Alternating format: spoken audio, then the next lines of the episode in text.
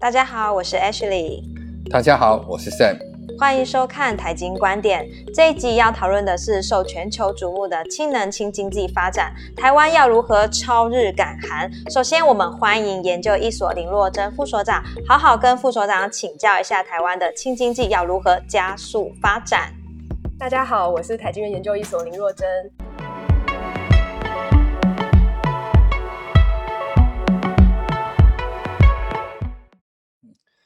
洛正副所长是我们台经院氢能领域的专家。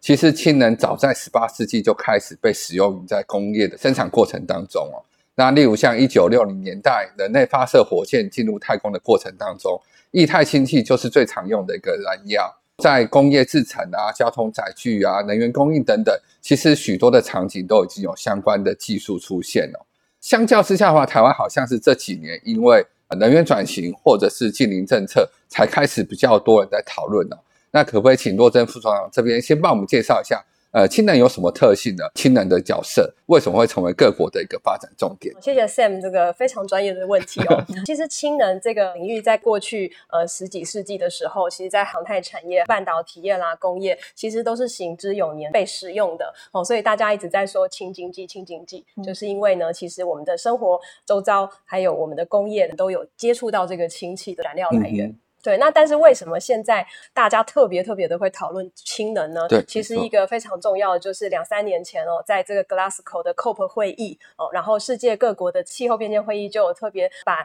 二零五零净零排放变成一个世界各国非常重要的目标。对，那在这当中呢，大家就发现，哎，使用更多的再生能源呢，其实它还是间歇性的能源。我们的工业或者是我们的住宅，我们会需要稳定的基础电力。那所以说，什么样的电力可以呃稳定的积载供应而且是节能的，这个就是非常重要的洁净能源的来源。那所以说，氢能呢，就在过去的这个工业应用的这样的角色哦，还有航太应用的这个角色，慢慢的变成也是一种能源应用了哦。所以说，呃，氢能它可以用燃料电池来进行发电，所以就有一个稳定的创能、洁净能源的角色。另外呢，它也可以结合我们现有的各种离岸风电啦、太阳光电这一种再生能源、间歇性的能源。那在某些时间点或某些区域，它有多余的时候，比如说晚上有多余的风电。就可以来电解水产生氢气，然后就用把电变的形式变成气的形式储存起来，所以它同时也具备了长时间储能的功能。哦，所以这个是氢能，在它可以创能、可以储能，而且是一个洁净能源，还可以有调节电网的功用。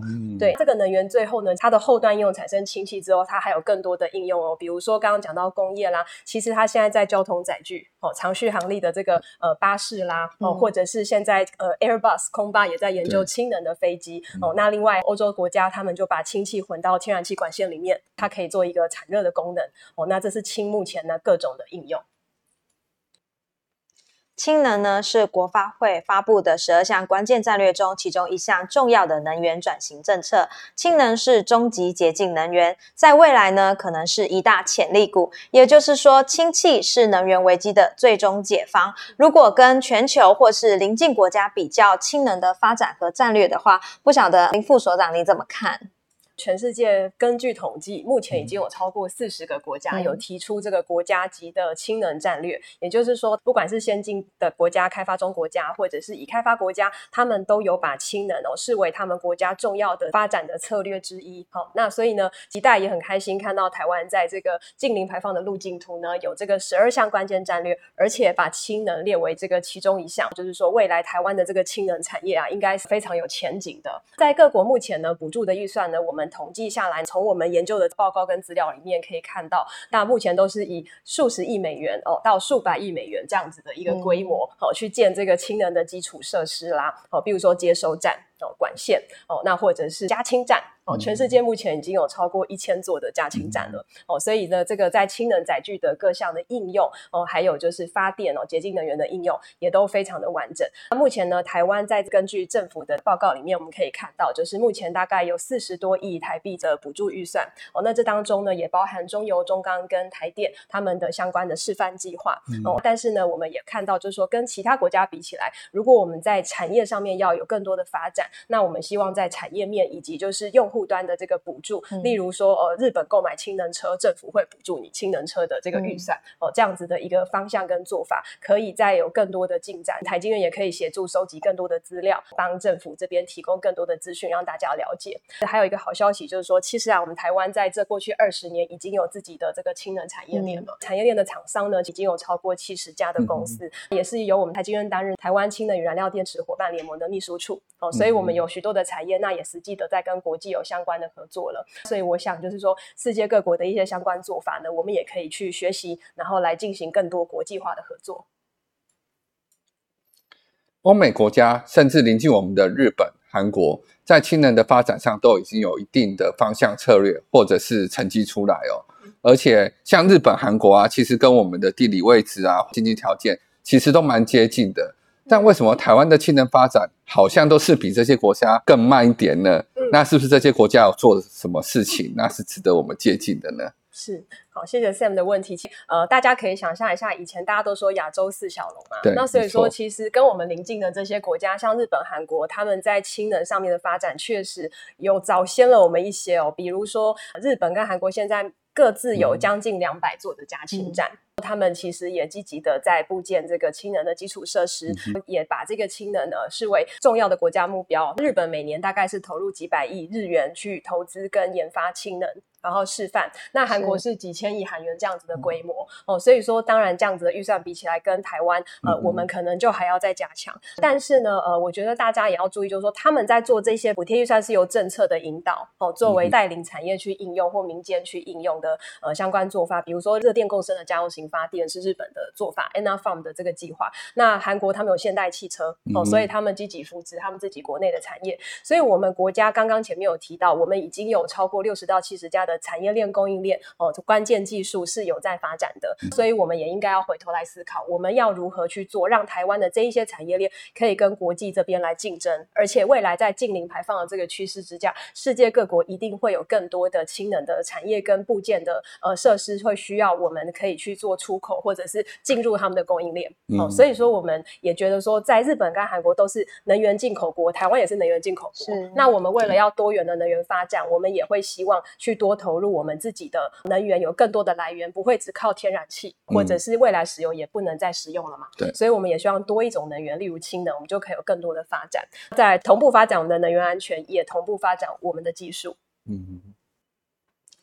虽然台湾的起步或许较其他国家更慢一些，但也正在追赶国际的潮流。刚刚前面已经分享了氢能的发展概况，那当然大家一定也会很想知道台湾目前的一个情况。如果企业想要投入氢能产业的话，那需有什么管道或者是资源吗？跟各位报告一下，如果大家想要多了解氢能的话呢，其实由我们台经院所担任秘书处的这个台湾氢能与燃料电池伙伴联盟呢，是一个呃可以就是跟我们联系的一个管道。大家上网就可以看我们的网站。另外呢，我们可以看到 Sam 跟 H 手上呢，就是有我们台经院，我们每个月都会出的台经月刊，就是掌握这个世界各国重要的技术跟产业发展趋势，然后按照重要的主题呢，由我们全院的研究人员呢，非常积极的去收集最新的资讯，然后整理在里面。所以大家呢，其实可以。订阅我们这个财经月刊，那这当中呢就可以得到最新最重要的各种资讯。另外呢，我们其实除了财经月刊，其实我们研究人员都会有很多的专书的出版。那我们最近呢，就是呃，也要跟大家就是毛遂自荐一下，我们台经院自己出的《近邻之路：氢能科技与策略》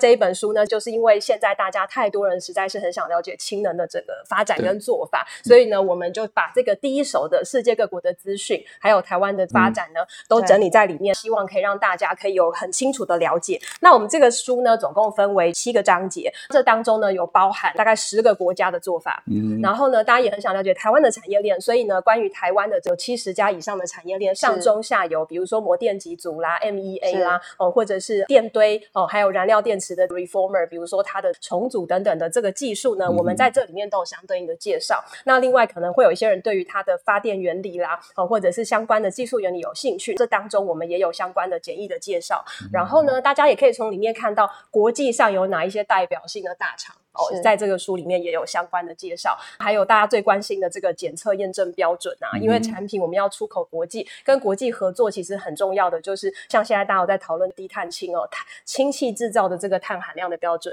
比如说蓝氢、灰氢、绿氢等等哦，所以这一些的这个国际的哪些标准，还有台湾标准检验局有制定了哪一些安全测试的产品标准，在这里面我们都是尽应有尽有的把它介绍进来了。所以如果大家想对氢能有更多的了解，嗯，欢迎跟台经院这边联系，那我们会提供相关资讯。谢谢。嗯啊，提醒大家一下，这本书已经快要缺货了、哦，如果现在还不赶快买的话，可能就要等几个月以后的第二版了。赶快订阅。对，氢能不只是未来重要能源，也是目前各国政府要达成净零排放目标的重要工具。在国际上，有许多国家组织已经订定氢能发展路径图，在二零三零或是二零五零要达到各项具体指标。台湾也开始着手规划推动相关政策。如果能快马加鞭，我们期许台湾可以在未来全球能源供应链抢占重要角色。嗯，更重要的是，政府要达到台湾二零五零的净零排放的目标，面对的挑战其实十分的巨大。而氢能具备干净能源、整合再生能源的等等的特性哦，势必将会扮演关键性的角色，那协助政府达到净零转型的目标。那这一集的财经观点，谢谢若珍副首长的分享。那我们下一集见喽。好谢谢，大家，大家拜拜。喜欢我们影片的朋友呢，记得订阅、按赞，并开启小铃铛哟。也欢迎留言告诉我们你们想听的议题。下次见喽，拜拜。